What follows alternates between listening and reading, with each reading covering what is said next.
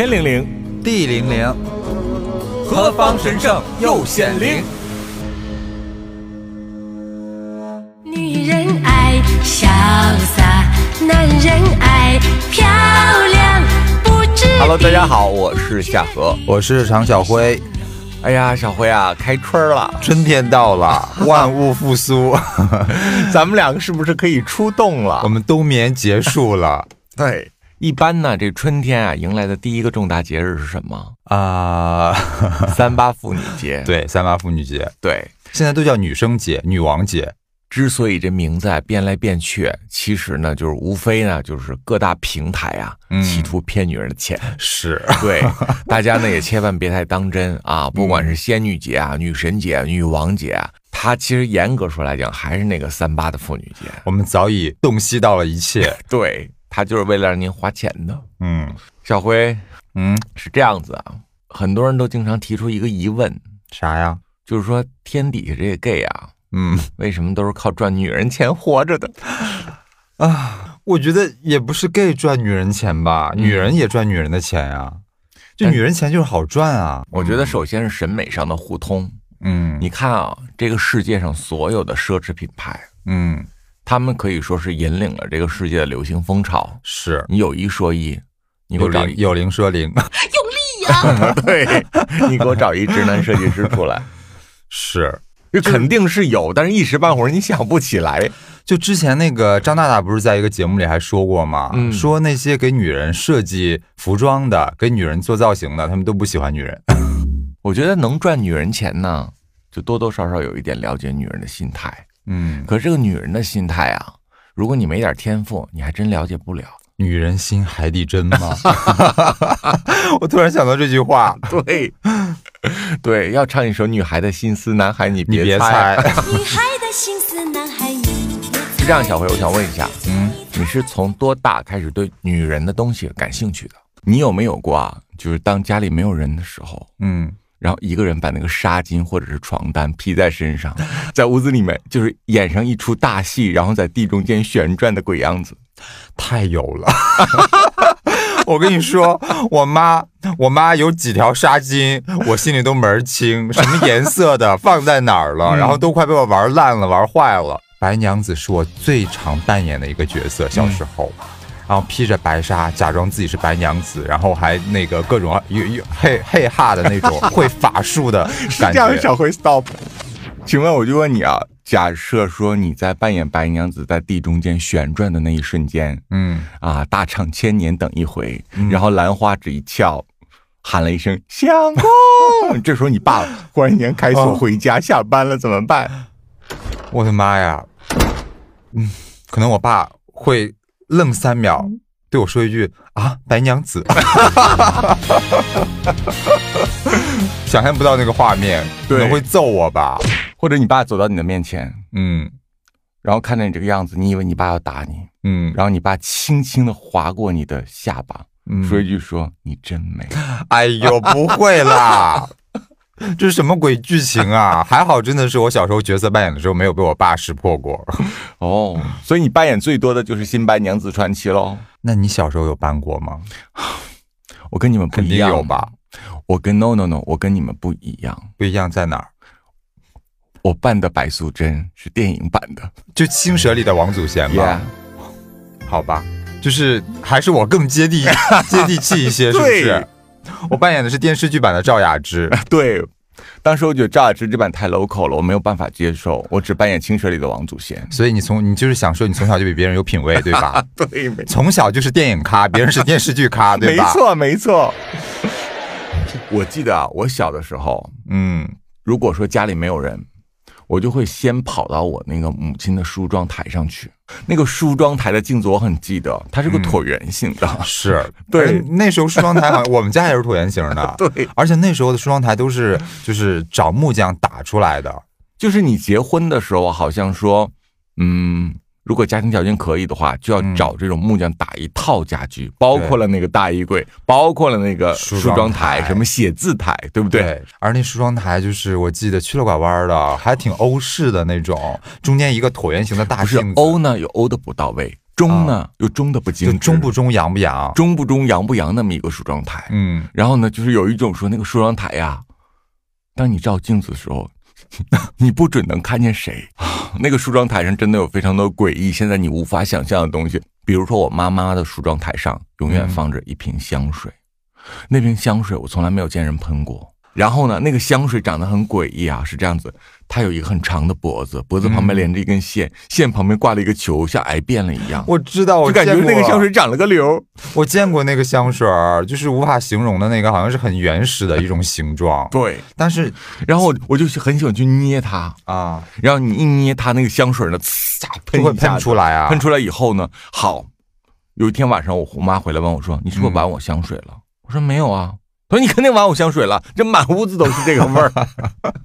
那个年代能喷香水的妈妈也是很精致的妈妈了。”对，也是那个年代的人是这样子，就好像呃，熟女们呢都会备一瓶香水，但又不怎么常用，嗯，然后呢就放在梳妆台上摆着，就这东西我得有。从少妇摆到老公出轨。摆到把老公送走是吗？香水旁边嗯，还摆了一瓶，我不知道现在我该怎么定义它，小辉，那叫护手霜啊，还是应该叫什么？那盒子非常的绚烂，上面写着明晃晃的四个中文大字“万紫千红”。万紫千红是啥呀？万紫千红就是一个小扁盒，你也不知道打开以后是一个银色的纸，那个银色纸你再掀开，里面就是万紫千红，就是一层油，就很油很油的油。就像那种油膏似的那种，是吗？对，，你不觉得那个年代很流行各种各样的油膏吗？是就觉得那个够滋润。你知道吗？我在那个年代，我妈妈的梳妆台上发现的口红，嗯，你知道是什么牌子的吗？啥呀？那个年代不止我妈妈，全国很多妈妈都用这个牌子，叫骑士美。在八十年代初期的时候，日本是第一个来中国投资的发达国家。嗯那么他们呢，就在中国建立了很多很多的工厂，嗯，其中有一个工厂就叫做骑士美。这个骑士美美是谁呢？就是今天的 Kiss Me。啊，就是现在的 Kiss Me，就是你每天卖的那个 Kiss Me，你每天在直播间里面搔首弄姿的那个 Kiss Me，、啊，就是很，我天哪，Kiss Me 那么早就来中国了吗？没错，Kiss Me，你以为很时髦是吗？那都是妈妈们玩剩下的。原来我们的妈妈们才是时尚的引领者，他们那个年代就开始用 Kiss Me 了。是的，是这样子。就小辉，我记得小的时候有一种社会现象，嗯，这种社会现象啊，今天看起来就称之为叫直男癌。那个年代的男士，只要他家的女性打扮的太漂亮，无论是妻子还是女儿，哇，他们就各种说难听话。啊，各种修理你，我各种看不顺眼，各种阻拦。你知道那个社会情况吗？我知道，就是我不知道为什么就。当年那个可能是时代造就的吧，嗯然后那些男人心里总觉得女人如果是打扮一下，就好像不正经一样，就好你要去勾引谁啊？你这个狐狸精对我爷爷呢是一个山东来东北的人，哦，那真是盛产直男癌的 土地。对，所以你明白，他从一个直男癌的土地来到另一个直男癌的土地上发扬光大。嗯然后呢，他呢白天就在家，那父母呢双职工都要去上班，嗯，每天只要我妈妈上班以后，他就去我妈妈的梳妆台上，把我妈妈的蜜粉拿出去给邻居展览。哦，吓死我了！我以为 我以为你趁你妈妈不在家，拿出你妈妈的蜜粉涂在自己脸上。我天哪！也要扮白娘子传奇，对呀，是吗我想说这也这也太前卫了吧。OK，小辉是这样子，不是这个世界人人都要扮白娘子的，好吗？我还以为老人家隐藏太深。对，老戏骨就不跟我们这种流量明星分这杯羹了，好吗？然后呢，我爷爷就经常呢把我妈妈的蜜粉拿出去给邻居展示，那邻居基本上都是一些家庭妇女啊，不上班的老头老太太嘛。嗯，他跟别人说什么？来，你看我儿媳妇儿，天天就擦这个，天天出门都擦这个，就指那个蜜粉给邻居看。嗯，然后那邻居说：“哎呀，人家毕竟年轻嘛，爱美也正常。你说天天擦这个出门，这是正经人吗？啊我觉得你爷爷他不是一个个例啦。那个时代的好像也不光是男性，你不觉得那个时候就是很多老太太也会这样吗？对，管儿媳妇儿，对，就觉得你干嘛？你都嫁过来了，你天天打扮的花枝招展的，你给谁看呢你？一看就不是过日子的料。不是那个时候我就不明白了，就是为什么你的老婆漂亮一点，然后你不觉得光荣，你反而会觉得羞耻和愤怒，这是为什么？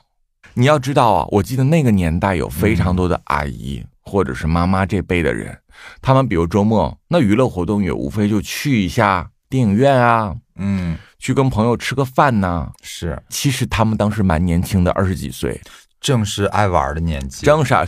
然后呢，他们就会把自己的连衣裙呐、或者纱巾戴上，戴上以后呢，头发也会在家用空心卷卷一卷就，打扮打扮，打扮打扮，蜜粉涂一涂，然后还口红擦一点点。那你知道，平时每个人都素颜朝天的，那今天打扮打扮起来，自然是比平时靓丽很多。对，那到了舞会也好，到了电影院门口也好，那自然会遇到很多熟人，就打招呼，嗯，路人也会多看你几眼。结果那个老公啊，就从那个电影院门口一路骂，一路骂骂骂，直到骂到家门口为止。就是你不要脸，你说你打扮成这样给谁看？你跟个妖精似的，你以为你光荣啊？人都笑话你啊！巴拉巴拉巴拉的，你你我说不来，你非得来，在家好好的陪孩子不好吗？在家咱看电视剧不好吗？我觉得是这样。我觉得这种想法的男性啊，可能到今天还有，只是没有那个年代那么主流了。还是说这个年代女性的地位高了，他们已经不敢再这样的咋呼了？嗯现在这个年代，女性地位也高了，而且有很多女人担起了养家的责任，你不觉得吗？哦，经济经济决定一切是吧？对经济地位决定家庭地位，而且你有时候我们会看到热搜，嗯就是啊、女朋友穿着暴露，然后呃什么男朋友要不要管之类的，比如说嗯女生穿个超短裙，嗯，穿个什么露背的连衣裙什么的，有一些嗯她的老公或男朋友就不允许，就不让穿，说你给我多穿点，包起来。就你说这是不是就是同一种思想在作祟？我跟你说是这样子，我有一个闺蜜，嗯。我上大学就跟她变成好闺蜜了，嗯。然后呢就经常聊天玩在一起，一起逛街啊，一起看电影啊，嗯一起约吃饭啊，等等，很常见的事情。结果后来她交了个男朋友，她男朋友就是那种超级直男癌，长得也不怎么样，嗯。有一点像郭德纲。哦，谢谢谢谢啊，啊，sorry，郭德纲老师，不是我说的啊。对，然后呢，她男朋友跟她谈了能有半年吧，嗯，先后提出过四五次要求她跟我断交。你不能天天跟一个男人玩，因为你已经有男朋友了，就是我。我的天哪！然后我朋友就跟他解释说，他不喜欢女生，我们就只是好朋友，嗯因为他根本就不喜欢女生，他还经常跟我分享他喜欢哪个男生的心得。嗯她男朋友不信，就天天作闹，有好几回把她逼得哇哇大哭。比如说，她男朋友给她打电话说你在哪里，她说我在商场逛什么什么街，她说还有谁，结果她也不想撒谎，然后她男朋友就会在电话里当街把她骂哭。有一回呢，晚上我俩就煲电话粥，这时候她身边就又出现了那种很聒噪的一个男生的声音，嗯，就开始骂骂咧咧的说她、训斥她。我当时就跟我姐妹说：“你把电话交给他。”她说：“哎，别，他就那样，你别跟他说，你别跟他吵架，你别跟他。”我说：“你把电话交给他，你有没有这个种？”结果她男朋友的蛮有种的把电话抢过来了，说嗯她已经有男朋友了。我说了一句非常简洁的话，我说：“喂，你好，我说我想跟你说一件事情啊，他长成这个德行，除了你，谁能看上？”你说你那个女性朋友是吗 Yeah 就所以你这个女最受伤的还是你这个女性朋友是吗？你刚才把这个男人外貌形容的那么不堪，最后你要羞辱你的女性朋友，我一箭双雕了，算吗？我觉得女性朋友应该觉得哦什么？为什么受伤的总是我？两个男人一起伤害我，这边也骂我，那边又羞辱我，我到底造什么孽呀、这是。我记得那个时候就是，呃，很多的单位不都有那种阿姨嘛，就是打扮的很漂亮、很年轻，耶、头发又黑又直又亮，而且烫过了。对一头的那种秀发，然后会呃打一点底妆、画个口红什么的。嗯，她永远都是那个单位的一个话题人物。我爸爸单位就有一个这样的人，在我的印象里像就是白天鹅一样的人。你知道，他不是很年轻，大概就是嗯首领，嗯，可能熟女。对。但是你知道吗？单位里面哇，对他的风言风语啊，那简直是不堪入目。我就记得小的时候，我爸爸刚来这个单位，我去参加他和单位领导叔叔们大爷的聚会，那种大酒局，你知道吗？嗯，烟雾缭绕。太吓，人了那种局。那个口杯一口半杯，嗯，上来以后，谁来晚了先罚三杯，最后全都在桌子底下。他们在饭桌上就聊到了那位阿姨，我记得那个阿姨姓修，啊，那位修阿姨，他们就聊起她，哎呦，就说你知道吗？她跟调离证的那个厂长什么关系啊？天天睡在一起，可不要脸了。完，他们就聊到她老公，说天哪，那她老公不管吗？她老公不揍她吗？说她老公车接车送，这太离谱了。然后又说她手眼通天，够得到局长，你明白？总之就把她描绘的不堪入目。哎好，这是我第一次对这位修阿姨有了一个初始的印象。第二次，我就见到了这位本尊传奇人物。嗯。我第一感觉就是说，她好漂亮哦，嗯，她又高又白，虽然不是很瘦，但那个年代也不以瘦为美，就是丰腴的美，你懂吗？然后呢，她是一个盘了一个高山流水的发型，因为她本身身高差不多就要有一米七，一米七上面顶个一个山，那山至少得有八厘米，对吗？那个年代真的很流行盘哎，那个年代很流行高山流水。哎，我插一句，小辉，哎，你承不承认？那个年代的妈妈们、阿姨们、大姐们，逢年过节要干嘛？去发廊排队，排队干嘛？做头发。盘头，而且盘了那个头还呃好几天不舍得拆。哎，拜托，第一盘一个头要好几十块钱，对不对？嗯二是小辉你也知道，那盘一个头是多大一个工程。你知道吗？我妈妈每次把那个头发卸下来准备去洗的时候，那掐子摆了一桌子，我觉得得有二斤。是，就是要用很多很多的卡子才能固定住。对，然后呢，有一次我陪他们去，我终于见识到他们做头的那个复杂的工艺流程。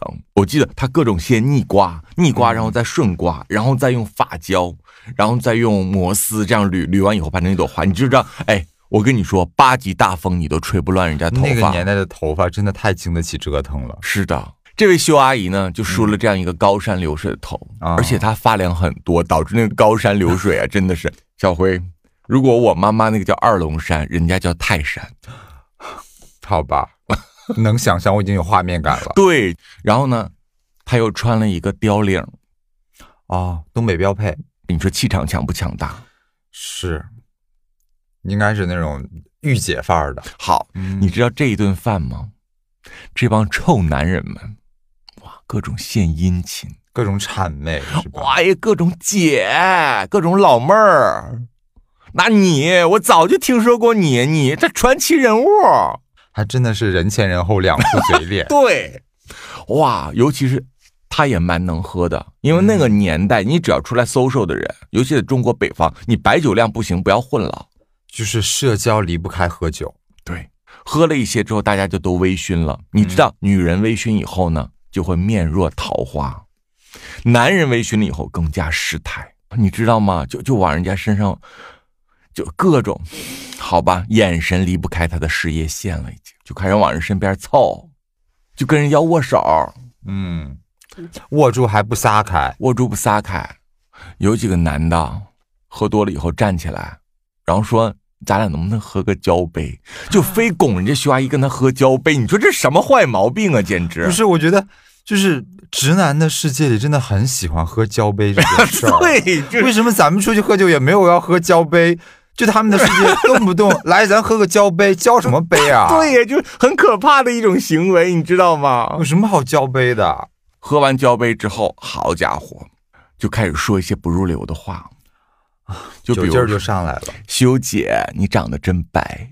然后修姐拿出一瓶 SK two，说我要的就是光都能够穿透的白。然后来一人买一瓶啊，这个我有提成。然后直男一听，让我花钱，拜拜。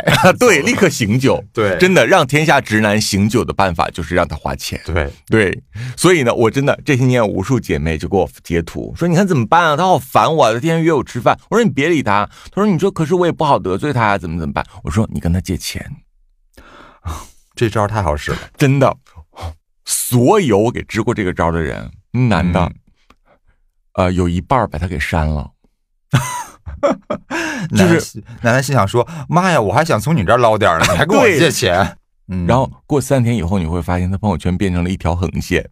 但这个时候，这些女性朋友心里可能还又有一丝丝失落。对，就觉得说，嗯 其实我原来真的不值钱。原来他真的就是要图我的钱。好，然后呢，秀阿姨面对这种场合，那已经是嗯大有经验，各种推杯换盏。然后其中有一位男士失态到什么程度上，嗯就非要跟着上别的地方再喝点儿啊，那就是那个意思了。然后修阿姨，你知道，哇，就简直你知道，像一个 S 型一样，就从桌子这头移到了那头。嗯说哥，我跟你说啊，我不是不想跟你喝，咱俩都没聊够呢。但是是这样的，我家小孩生病了，我得回家。嗯巴拉巴拉巴拉一大堆。你必须跟我说，老妹儿，你就哪怕咱俩哪怕坐在街边就吃烤串，再喝一杯呢，就就拉着死活不让走。好家伙，就在这个时候，秀阿姨的老公出现了，嗯也就是那个被这些大直男平时描述为龟公的那个人。嗯好，就发现了每个人都喝成这个鬼样子，只有一个女性秀阿姨。于是乎，她老公就忽然间出现在了门口，身后是一个二八自行车。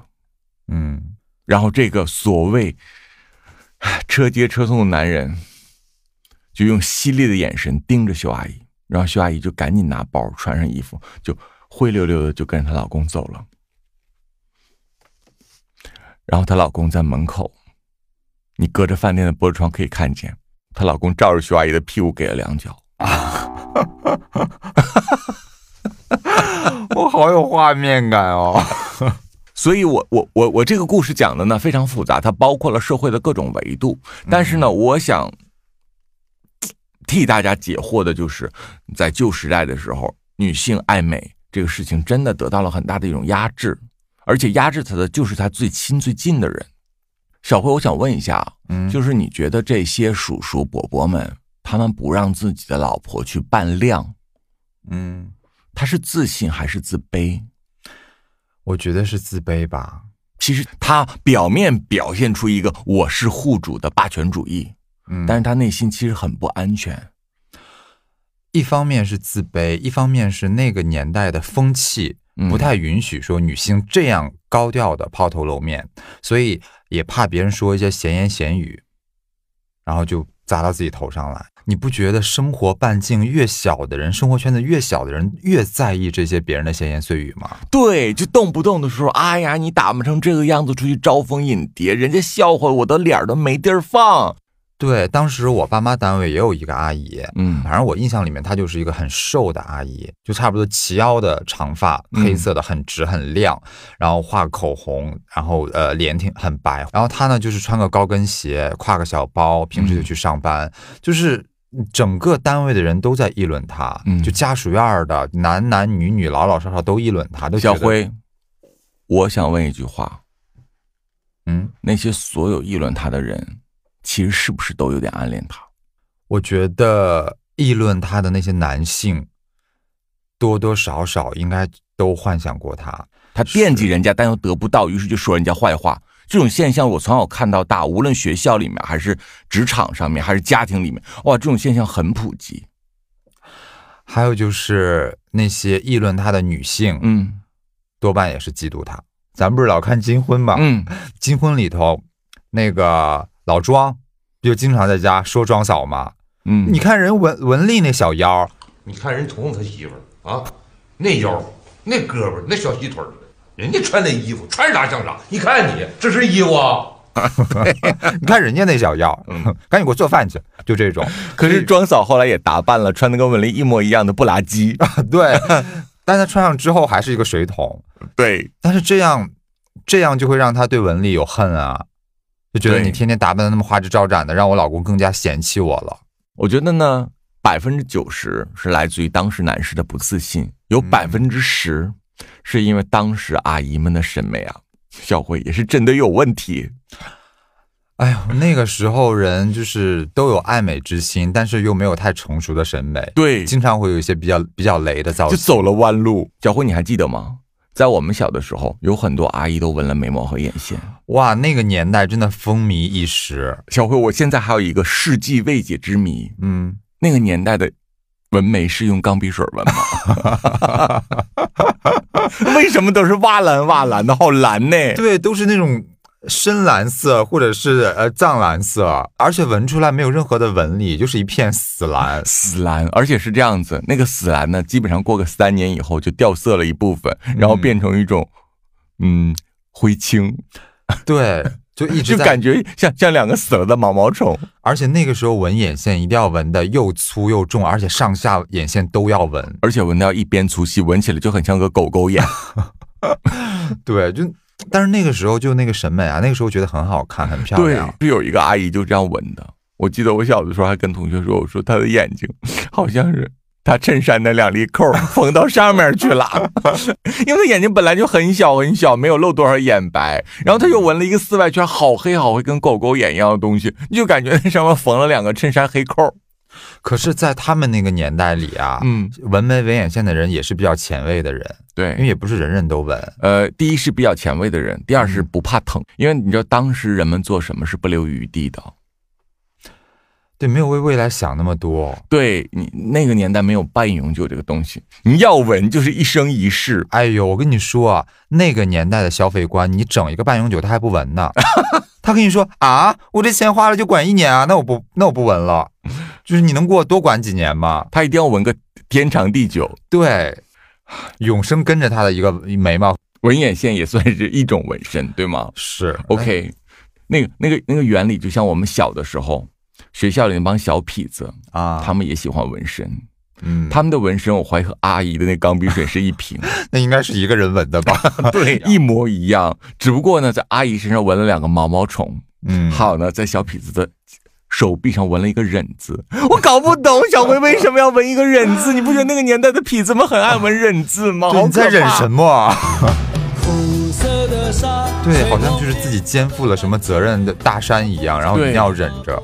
然后当时你就觉得说很 low 很土，还是觉得说蛮帅气的。觉得他帅气，可能整体的感觉吧，我发现他们比那些学习好的学生更爱臭美，简直，因为他们要搞对象。因为他们不学习，啊，对，不学习就有时间拜托头你每天放学站在校门口，你观察啊，那些学习好的学生，那书包四四方方的，嗯你就感觉他背着三座大山在砥砺前行。嗯，但是你看那些小痞子们，哇，他们很轻松的走来走去，好潇洒啊！而且他们从来不好好穿校服。对，他们永远就是垮着穿，拉链永远不拉上，跟坏了似的。而且就是这些小痞子给自己做好造型之后，你不觉得放学的时候他们特别愿意三五成群的在门口不知道在干嘛，就是不散去，我好像知道，好像门口就是他的舞台，在展览自己一样。我们经过的时候，真的忍不住会多看两眼。我跟你说，有好几次他们在操场被罚站，嗯啊、不管什么原因，打架、斗殴、旷课、成绩不及格，anyway，他们在罚站的时候，就是我从窗户望向操场上伫立的他，我觉得怎么那么帅气呀、天就哪！那个头发怎么那么飘逸啊？你知道晚风从他头发上划过的时候，然后掀起了他一点点的刘海，然后你看见他深邃的双眸，嗯，哎，和他那拉风的忍字，不知道在忍些什么。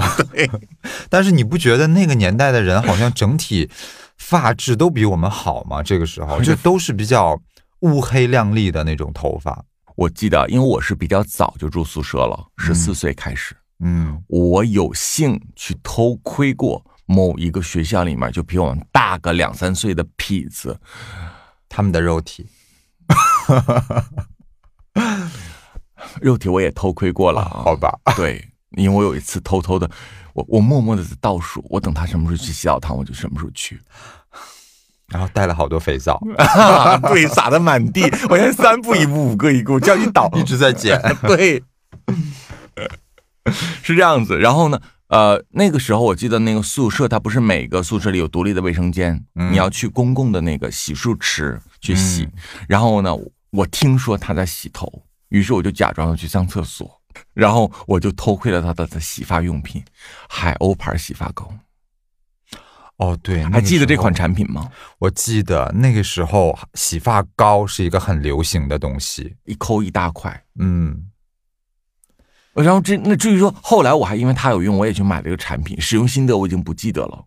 所以它的那个亮丽的秀发就是海鸥洗发膏给它洗出来的，是吗？对，然后呢，当时我还记得他好像交了个女朋友，嗯，就没有公开，为什么不公开？要忍吗？因为我刺了忍字是吗？因为你知道流量明星都不方便公布恋情。啊，你不要忘了，小皮皮在学校里面那都属于流量明星公众人物所以他为了不让粉丝伤心，他交了女朋友，但并没有公开。我是什么时候发现的呢？嗯，有一天他忽然间，他他又在那洗头，然后呢，我就发现他洗发产品变了，变成了蜂花。哇哇塞，好 好有年代感的一个名字哦，好多年没有听人说。Sorry，它是一个透明的瓶子，然后一瓶红一瓶黄，嗯，然后就很高的两个瓶子，那个就是我最初有意识的叫洗护分离。啊，就洗我为什么发现说他交女朋友了呢？因为他女朋友后来他洗完之后，就来了一个女生，把那个洗护就拿走了。就他们俩共用一套，是的，好恩爱哦。对我当时确实有一点，我就是说算了，今后不用再来上厕所了，我做一个便秘的人好了就。我要脱粉。你恋爱了，我就要脱粉，这个现在很多粉丝是一样的心态。，对对对对对，哎呦，蜂花这个牌子真的是太有年代感了。哎，那时候嗯还有、还有什么牌子来着？洗头发是这样子。风花往后就进入了保洁一统中国的时代，哦，保洁来了。小辉，你承不承认，保洁公司对于中国人这几十年的生活影响太大了？尤其是当年他刚进入中国的时候，算是一个洗护的革新吧，对于中国人子概念。我小的时候看电视，有两个产品是我人生的重大发现。嗯，一个叫康师傅方便面 啊，sorry，是这样子，年轻的朋友可能不懂。现在一提起方便面，觉得说什么垃圾食品，对吗？可是我小的时候，当看见康师傅方便面的广告的时候，我觉得说好高级哎。那时候方便面还不是一般小朋友能吃的呢，我记得那时候康师傅刚出广告的时候，它都是一碗一碗的，碗面比较贵。对，所以它并不便宜，所以我觉得蛮高级的。那时候就是可能爸爸妈妈觉得呃开心了，说哎给你钱去买方便面吃吧，就是那种。对你现在的小朋友会觉得爸爸妈妈你怎么了？为什么要这样对我？让我去吃泡面？对那个时候会觉得是一种奖励。那除了这个康师傅呢，还有啥？海飞丝，那应该也是海飞丝刚进入中国的时候吧？我就记得哇，他在广告里面把头发甩来甩去的时候，我觉得说他的头发怎么有一种感觉活在太空的感觉。对，因为海飞丝的那个广告全都是那种黑长直，他随便轻轻一甩的时候，那个头发就感觉充满了弹性，在空中飘荡。而且你知道海飞丝广告都是慢动作，哎呦，你要想象那个年代，这种广告刚刚进入我们中国人眼前的时候，是很是有很大冲击的。大家会想说：“妈呀，原来头发还可以这样。然后我在学校里就跟我同桌议论，”嗯，议论我们呃隔壁二班的那个体委，他头发特别特别好。当时我们就说他长得像黎明，他因为他梳了一跟黎明一模一样的发型，就是后面搓很高，嗯两边搓很高，嗯，然后中间留了一点点。然后呢，他经常在走廊里面走过的时候，他就习惯用嘴吹一下他前面的刘海儿，然后那刘海儿鼻子上方就有几根刘海儿，唰一下就随着空气而波动懂。我当时觉得说，我的妈呀，好帅呀，怎么能这么帅呀？然后我就跟我同桌议论，他为什么会这么帅？他说，他可能用的就是海飞丝，因为在我们记忆里，只有电视人和他是这么帅的。那电视人说他用海飞丝，那这个我们就笃定他一定是海飞丝的用户。嗯，于是我们就开始去买海飞丝。当我第一次用海飞丝的时候，小辉我就觉得说：天呐，什么过去的风花，什么海鸥洗发膏，什么乱七八糟那些国货，真的你都见鬼去吧！对，泡沫特别丰富，绵好细，腻哦。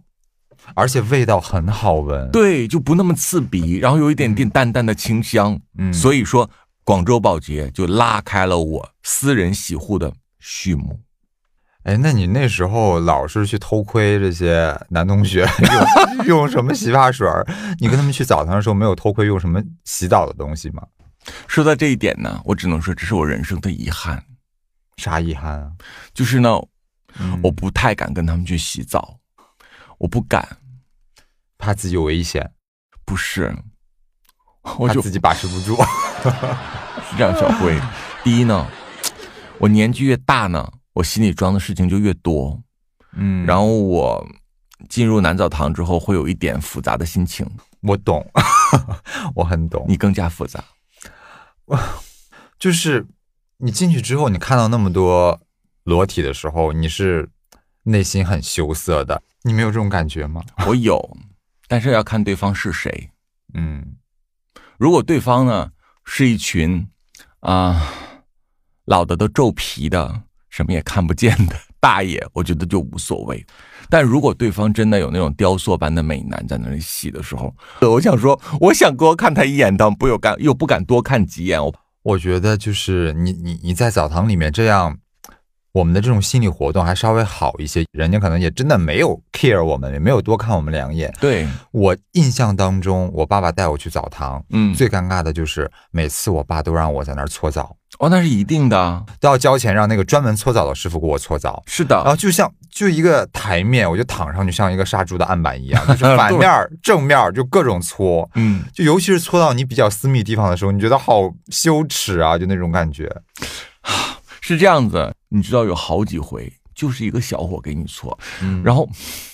如果他有三分姿色的时候，小慧你就这样，我想说你能只搓后面吗？我前面不用你搓了，我求求你。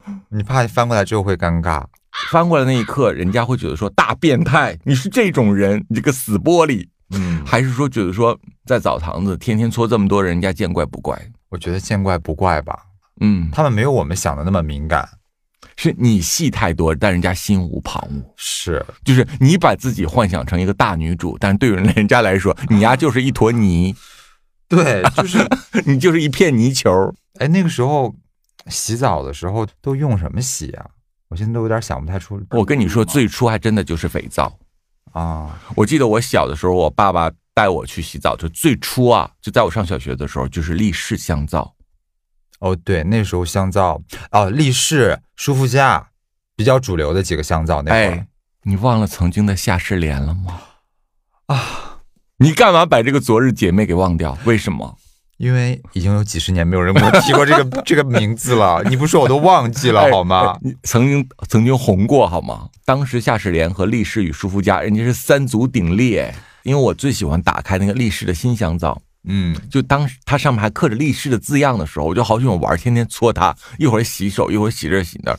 可是这样子，我不知道为什么，在我的记忆中，我爸爸拿的那个力士香皂永远都是一个片片，就跟 就跟个刮痧板一样，好薄啊！为什么？就像一个暗器一样，可以把人杀死一样。对，就是那个时候的人用香皂都用到最后就剩一丢丢了，跟指甲盖这么大小都不舍得扔，都要用它用到最后一下，融化在自己的手心里。哎，那我们是什么时候开始用沐浴露的呀？我的记忆中是从六神开始。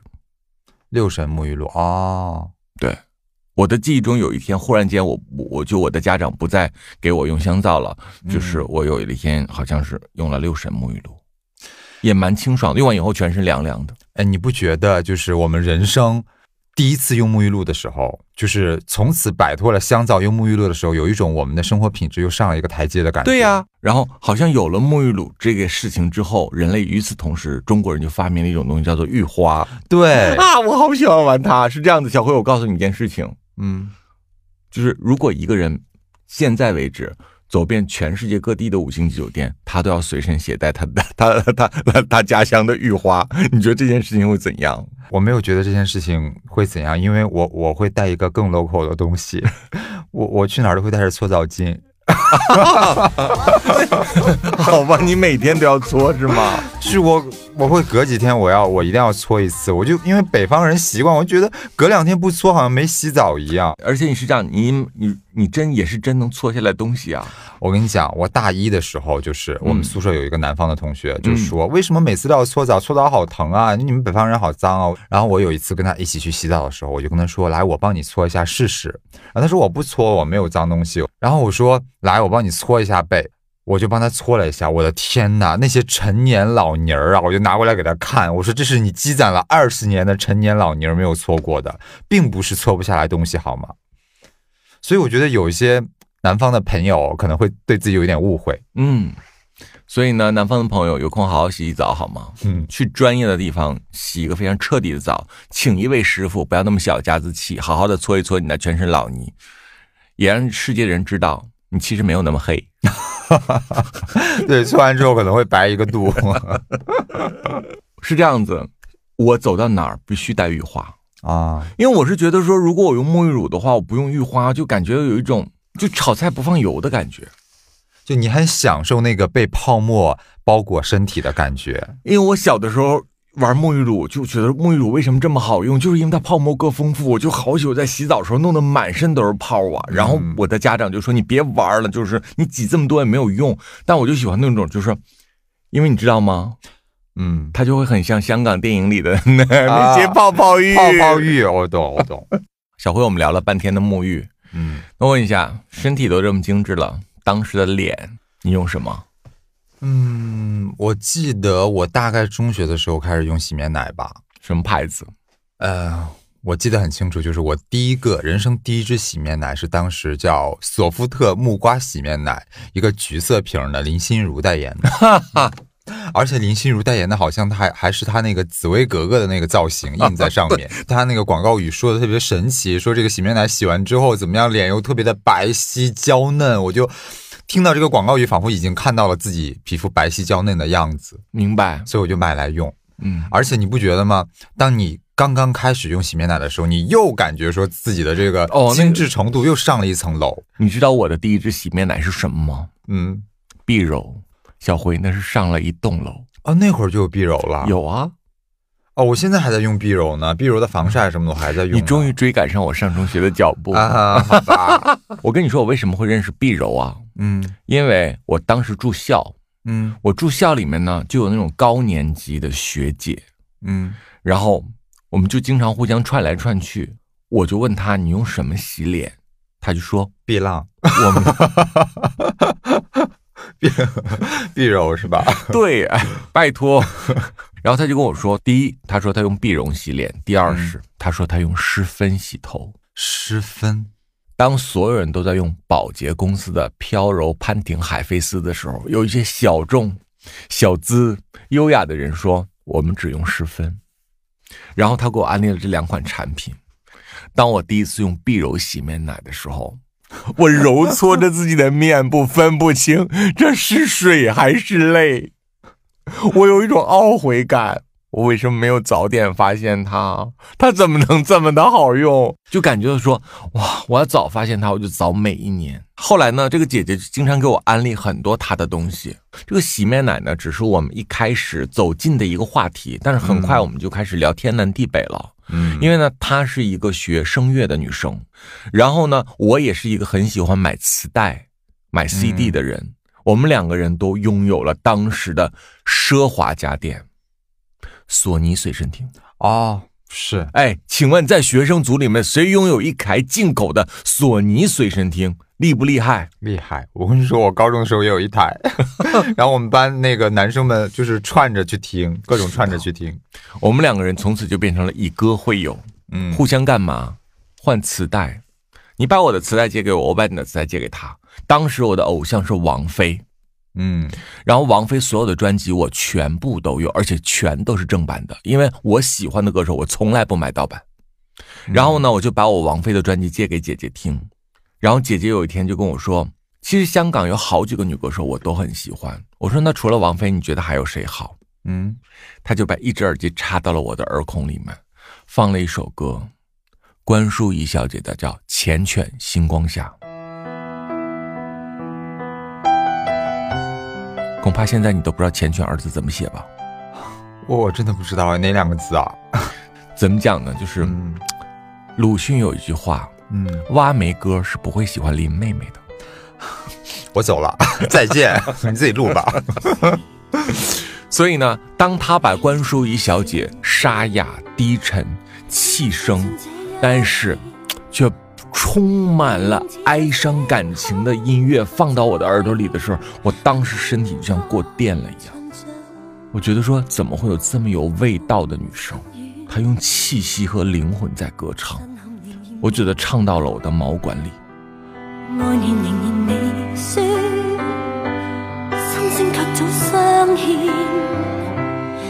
听你这么说，我一定要听一听。我们俩就经常这样互换音乐，就在跟他走的比较近的这段时间里面，我们俩就听了好多好多张专辑。然后呢，他很喜欢买滚石系的专辑。那你知道，滚石系的女歌手都是那种其实长得不算漂亮，嗯但是个个都是唱将。嗯，就是一看长得就是实力派。啊，对，就是你要凭专辑封面，你真的不一定会买，但是你听完一首歌之后，你欲罢不能。所以呢，他把他所有拥有的一盒一盒的那种滚石的磁带全部借给我听。就真的是很青春校园恋爱的一个画面。对，一个男生一个女生拿着一个耳机，头跟头靠在一起去听情歌。Yeah，但是呢，我渐渐的就开始不再做这件事情了。你你是察觉到什么了吗？我觉得我今天不能再讲的一些好像感觉蛮自恋的话，但是我当时会感觉到这位姐姐渐渐的就有一点点的不太对劲，嗯，她的眼神，她说话的腔调都有转变，然后我就害怕了。你害怕他会会错意是吗？对，因为我没有跟她讲我是一个 gay，因为我当时还很小，我只有十四五岁，我并不，我十四五岁的时候还没有告诉每一个人这件事情。这个我也我能理解一点，因为我觉得在我们的高中懵懂时期，好像我们跟女生的关系是很矛盾的。我真的就把她当成一个好棒、好棒、好有品位的姐姐，我不知道该如何处理这个关系。因为我们天然就会跟女性比较容易亲近，嗯，就比较容易做朋友，比较有共同语言。但是那个时期我们又又又年纪很小，不能那么袒露，说把自己的呃很很透明的展示在展示在对方面前，就很容易让一些女生会错意。所以我们就是很矛盾的一个方面。当时我有问他，我说都听这么实力派的、偶像派的，你喜欢谁？他就很跟我说，他说偶像派的男明星，我最爱的就是郭富城。其实嗯，当他在夸奖郭富城的时候，我真的很想跟他说，姐姐，我也喜欢郭富城。而且我想跟你说，姐姐，我对他的喜欢和你对他的喜欢可能是一个方向的。所以就是因为我们没有办法去坦诚的把这些说给他们听，才特别容易让他们会错意。那个其实离我公然出轨已经没有多久了，但是我当时真的还没有准备好，嗯，那后来你们的关系呢，就渐行渐远了。真的就渐行渐远了。他觉得说，你看你过去经常来找我玩，然后咱们换磁带，忽然有一天磁带也不怎么换了，然后你就开始跟其他的人走得很近，嗯，那我就选择了一些其他的人在一起玩。哎，那也是没有办法。当然，总之我面对一个志同道合的朋友，面对一个少女长发懂音乐，在你面前这么有的聊，分享一首歌，一首情歌，囚鸟，你居然想到的本能反应是我怕。你居然只只对他的口红色号感兴趣？嗯，对，我想说，姐姐，我真的只是来跟你学习如何用碧柔的。以及跟你一起聊帅哥。对，就是这样子。所以你说是否有很多东西的话，如果你不讲清楚，那个误会可能会就是一个永永永永远远的误会。对，就是别人了解到真实的你之后，他们才有选择权，说我要不要跟你去做朋友，嗯而不是让你自己一直在隐瞒自我的情况下，人家在蒙被蒙在鼓里的情况下跟你做朋友。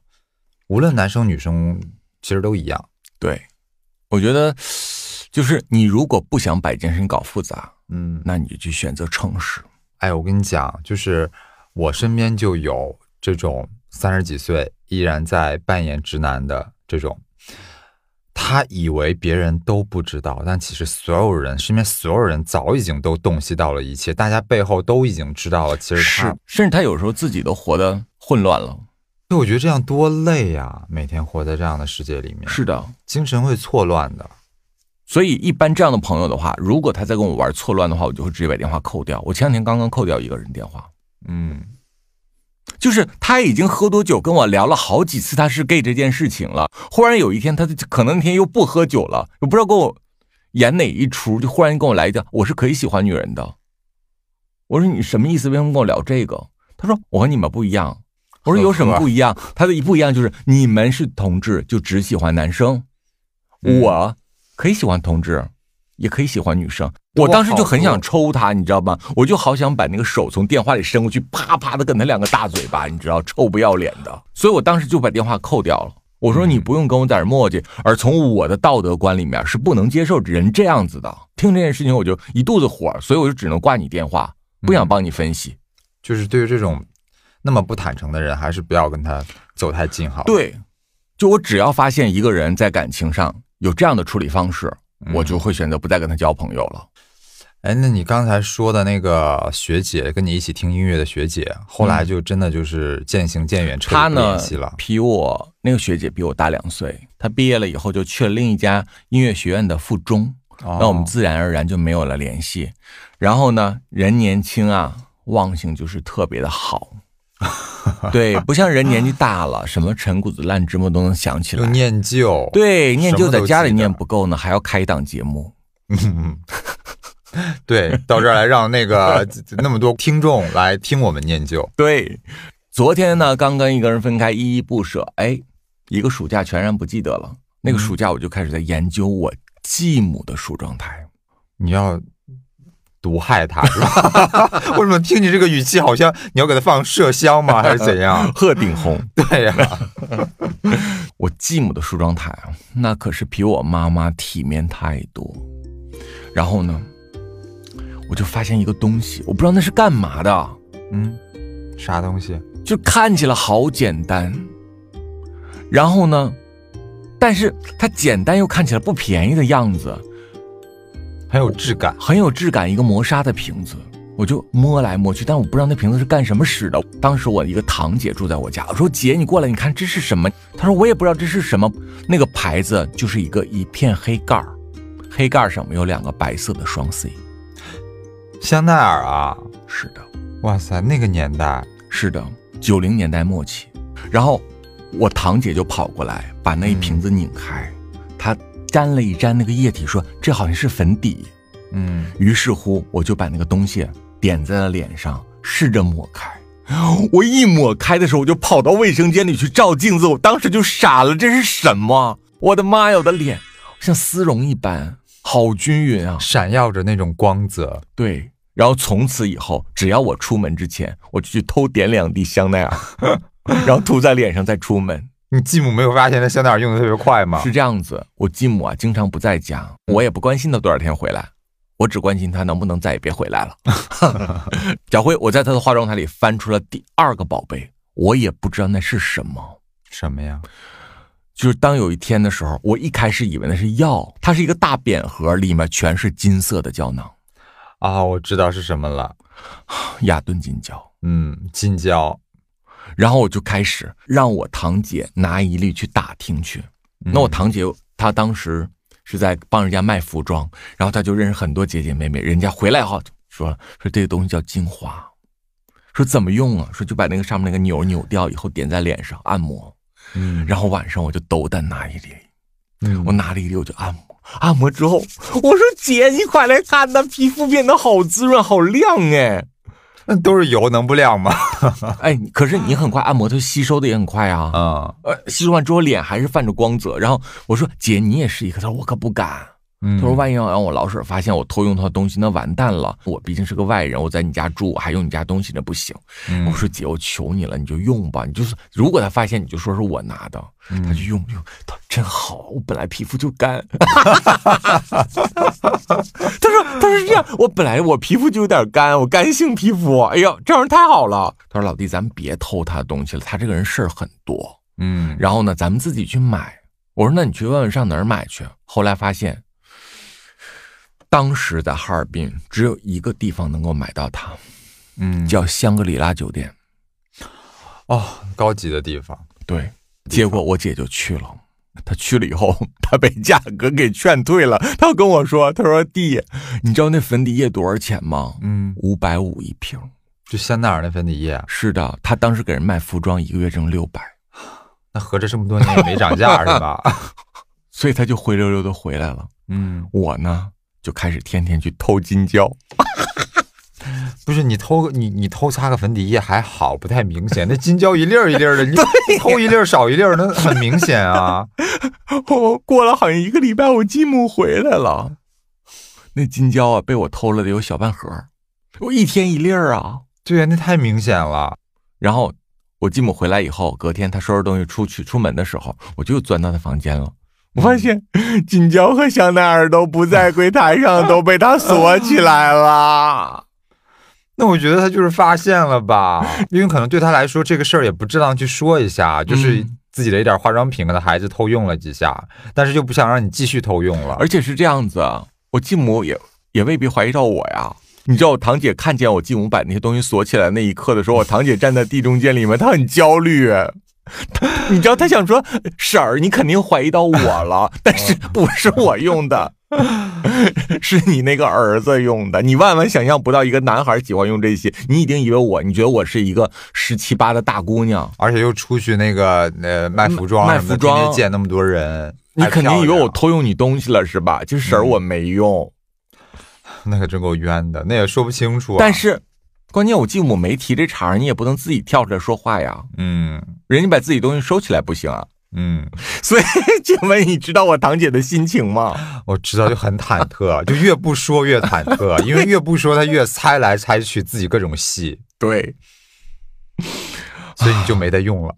过了一段时间，我继母已经忘记这件事情了。嗯她呢，虽然平时不是把护肤品收起来吗？嗯但是我发现她没有收香水。哦，对于是乎，我就天天我就跑到他台子上，趁他不在，鼓捣他的香水。那个香水我非常清楚，我这辈子都忘不了他的名字。嗯，那个香水名字叫迪奥沙丘。哎呦，你继母真够贵妇的，看用的这些东西，对，它是一个金色的瓶子，细薄细高。然后我去商场研究，我到商场以后呢，就在那块指着那个，我说这个叫什么？他说这是女士香水儿，他说叫迪奥沙丘。这是人生第一次柜姐跟我说出这么明确的名字。那个年代，我天哪，那真的是太贵妇了。是的，然后呢，我就喷了她的香水，因为你知道迪奥的女士香水那味道是非常重的。我喷完了以后，后来我继母就说，咱们做姐妹吧。哎，你不觉得咱们这种弯男、嗯嗯，弯仔爱美的都特别早吗？就是好像比一般女生爱美的还早，对，就特别注意自己的外貌。那当然了，因为是这样子，我们接收的讯息是要比同期的直男更多的。嗯直男在干嘛？打游戏、嗯玩球，嗯他关注的东西都是一种竞技类的东西，嗯而我们不一样。我不是很早就来到北京了，读书了吗？那我记得当时我们的那个学校里面也有一位学姐，嗯据说家里面特别有钱，而且她很漂亮，很漂亮。她是属于那种所有的穿的衣服，你就能一眼就能看出来好贵好贵。一个中分离子烫，坐在那块画画。然后呢，很多人那个年代可能都没有什么私人通讯工具，嗯，他爸爸妈妈找他要把电话打到学校来，或者打到宿舍里去，而他当时手持了一台诺基亚。哦，诺基亚真的是那个年代每个学生都梦想拥有的手机。我记得很清楚，为什么我会记得姐姐的手机品牌？因为有一个男生想靠近她，那我们在那画画，然后呢，他就过来以后，先跟熟悉男生先聊聊天，哎，聊聊天以后，过一会儿挪到姐姐的背后，假装看姐姐画画，然后呢，就跟人家聊天说，那个姐姐我记得叫成娇，啊，就说，哎，成娇，你这个卡西欧多少钱买的？我记得娇姐非常清冷、温婉、大气的扬起她那瀑布般的头发，甩了一下说：“诺基亚。”然后那个男孩抱着脑袋就冲出了画室，你知道他抱着脑袋跑，好羞耻、像一股。烟一样。哇，那那个男生也太没见识了吧！想搭讪，把那个诺基亚认成了卡西欧，是的，好暴露自己。而且你知道吗？娇姐那个眼神吗？一甩头发，诺基亚，诺基亚。哇，好帅哦，小姐。这男生的自尊碎了一地，肯定。对，可是怎么讲呢？因为你知道吧，手机在那个年代算奢侈品吗？算，我跟你说，那个是那个年代，学生能有一个手机，都算是很值得炫耀的事情。有就不错了，更不敢挑什么品牌的顶配。对，反正我的第一个手机都是家里淘汰下来的。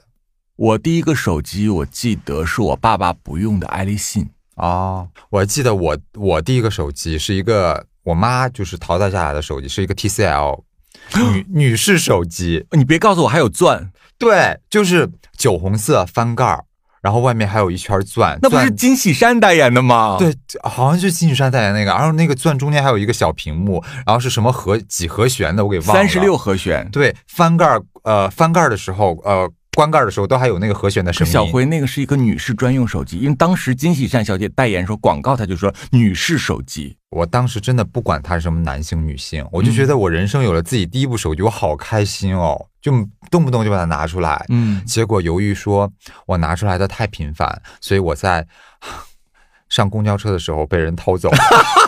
啊 天哪！你要知道，对于我们幼小的心灵来讲，哇，被偷手机那真如五雷轰顶。我记得我第一次丢那个爱立信，就是我爸爸给我那个二手的手机的时候，我丢的时候，我我当时就坐在网吧都傻了，嗯，我就开始怀疑人生，我开始总结自己，我也不知道我怎么就丢了。唉，就可惜了我这个金喜善小姐代言的 TCL 的手机，我人生的第一部手机。所以你决定了，手机丢了，从此以后你自己做山东的金喜善。那倒也没有，但是金喜善当时真的很红。非常非常红。嗯金喜善在当时中国的绰号叫南韩第一美女。是，然后呢，我记得当时我没有了手机之后，嗯，我就开始天天翻 L 杂志。然后我爸说：“你天天翻这本杂志干嘛？”我说：“爸，我翻一翻，我考虑考虑，我下一个手机买什么。”他说：“你还买啊？一个都让你整丢了，你还买啊？”我就开始磨，我还没有磨到手机的时候，我先磨了点别的。我就跟我爸说：“我说爸，你能给我三百块钱吗？”我爸说：“你要钱干啥？”我说：“爸，我要去买一瓶倩碧黄油。”哦，他说：“那是什么？”我就把二炒菜的吗？咱家不是有那个橄榄油吗？然后我就把杂志端过来给我爸，嗯我说：“爸，你看这个。”他说：“这啥呀？”我说倩碧黄：“油。我说这是擦脸油。”他说：“这多少钱？”我说：“三百多。”我爸说：“啊，你花三百多擦脸？”他说：“那你超市那些都不能用了是吗？”我说：“我青春期到了，我现在得护肤了。”我爸就把我杂志轻轻的合上，嗯，然后又慢慢地打开，然后就咔咔咔咔咔把我的杂志撕成碎片，你知道，一顿狂撕，撕完以后散到天中，说去你妈的，简直不男不女的东西，一天不好好学习，就他妈知道琢磨这些描眉画眼的东西。哇，你爸真是一个大直男癌，然后我当时就崩溃了，于是我选择绝食。瘦身。现在动不动咱们也绝食啊？到隔天下午的时候，我爸服软了。嗯，我爸服软的方式就是给我拿了三百五十块钱，那你去买去吧，那玩意儿擦完能怎么的呀？我说那可好了，擦完变仙女。对我爸就说：“那你那个别乱买啊，你别买错了什么，让你姐跟你去呗。”然后我叫堂姐，我俩就去买了，我就买了人生的第一瓶真正意义上的奢侈品护肤品嗯，倩碧黄油。倩碧黄油。然后倩碧黄油的专柜还送了我一个倩碧黄油皂的试用装小样。嗯，然后我就跟我姐研究，你看它这个香皂还有一个小盒儿，一桶以后里面放块香皂，它还带盒儿。这倩碧黄油皂很高档好吗？当时我们觉得是香皂里的天花板了。是的，当我姐姐看到我买了一瓶倩碧的黄油时候，然后走在风中，把包里那个万紫千红抠下来一块儿，对着手背来回揉搓，说：“哎呀，我这手啊！”各种唏嘘，觉得天哪，我的堂弟一个男生已经用上倩碧黄油了，我还在用万紫千红。对，看我这手冻的又紫又红的，真的是万紫千红。是的。然后呢，那个时候我不是生活在北京嘛，我爸经常来北京的时候就会叫我吃饭，因为我就知道我爸爸来呢，其实我还很开心的，因为他是财神爷来了。然后呢，我爸爸就来北京办事，他办事之后呢，他就会选择去商场买东西，赛特购物中心。哦它现在已经倒闭了，但是在九零年代末期和零零年代初期，老牌高端商场，对老牌奢侈品商场。嗯，然后就是北京所有的名流名派嗯就都是在那儿，以以两家商场为中心，一个赛特，另一个叫燕莎。我记得有一次，爸爸应该是事情办得非常非常的顺利，然后他就在赛特购物的时候就跟我说：“你自己给自己挑点儿啊。”我当时就说这么好的事儿，：“Really？” 嗯。我就跑到赛特的二楼去寻找，看看有没有年轻一点衣服，因为你知道半大孩子不好买衣服。嗯。我当时就找到一个相对我能穿的牌子，叫 Esprit，哦，还记得这个牌子吗？记得记得，那个就那个 logo，一个 E 打头的，嗯。对，三横。嗯，三横的那个 logo，对，然后呢，我就下来告诉我爸，我说爸，我在楼上发现一个牌子，我能穿。他说多少钱啊？我说一个衬衫就得三五百。哦，他说行，一会儿我帮你去买，你先去试吧。然后呢，他在一楼买，他逛的那个店，给自己买的店叫登喜路，啊，他却经常的逛另外一家店，也是他极其钟爱的牌子。这也是我人生至今无法解开的一个谜，因为我觉得牌子真的好臭。啥牌子呀？蒙特娇，哦，是。我跟你说，梦特娇真的是咱们父辈那个直男他们心目中的一个高端品牌，高端品牌，对。而且很有面儿的一个品牌。可是小辉，那个衣服，你你回答我的到底是个什么面料啊？那个衣服每一每一件不都长得一样吗？我感觉。对呀，而且那个面料好奇怪，就你说它是尼龙丝，它也不是；说它是真丝，它也不是；你说纯棉，它也不是，它就是一种合成物。然后呢，爸爸就跟我说：“你懂个屁呀！人家这个衣服穿完以后不沾身。不沾身啊、但是那个你衣服真的非常的增龄，就是咱们现在要减龄，那个衣服真的很增龄。我跟你说，我爸爸那时候也就三十多岁，嗯，三十多岁穿起来立刻变五十。是，就立马至少老十岁。对，然后呢，他在梦特娇里面买，他就对着一个女的这种模特台子上的，他说：“你把这套台给我看一下。”嗯，我记得当时那套女装的价格是一千八百八，哦，就是一个上面是个半袖，然后底下是连着一个裙子到膝盖那儿的，就这样一个连体的 one piece，嗯一千八百八。它包起来之后，送给了你。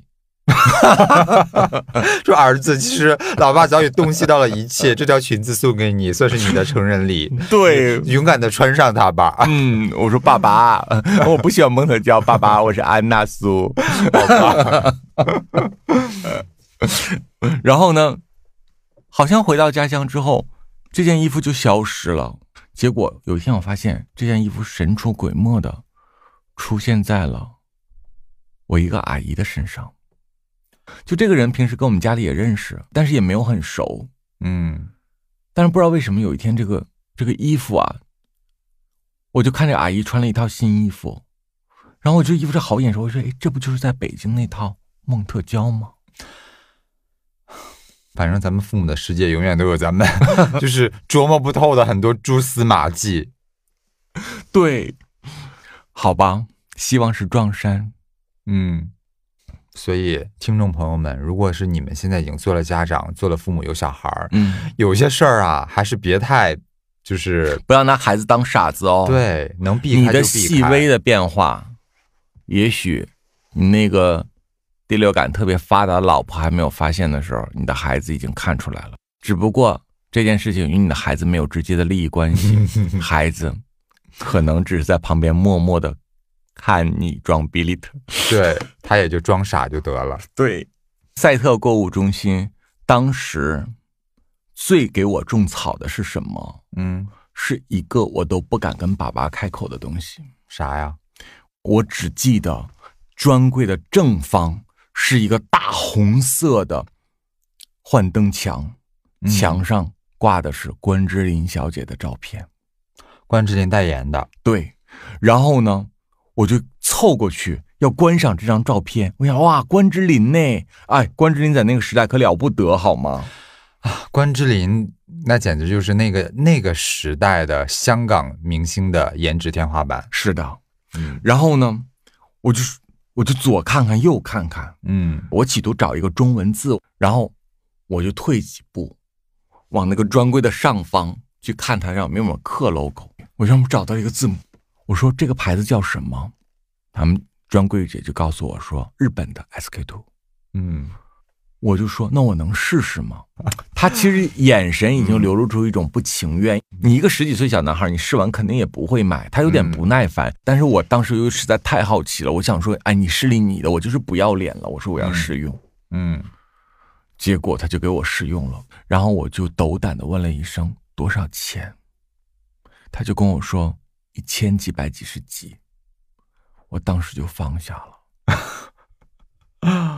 我就在想，我怎么我我编一个什么理由走呢？后来我我想说算了，我就默默的放下，然后就默默的移开了。嗯，对，然后我我就在门口你的站身后就是柜姐的白眼儿。我当时的想法，小辉你知道，我想说爸，我不买衬衫了，你给我买这个 SK two 行吗？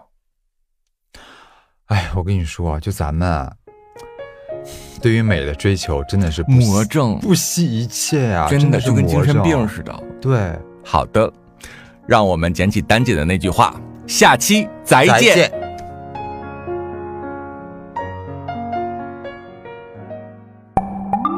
本节目由喜马拉雅播客厂牌辣条荣誉出品，辣条 Louder，你的态度大声说。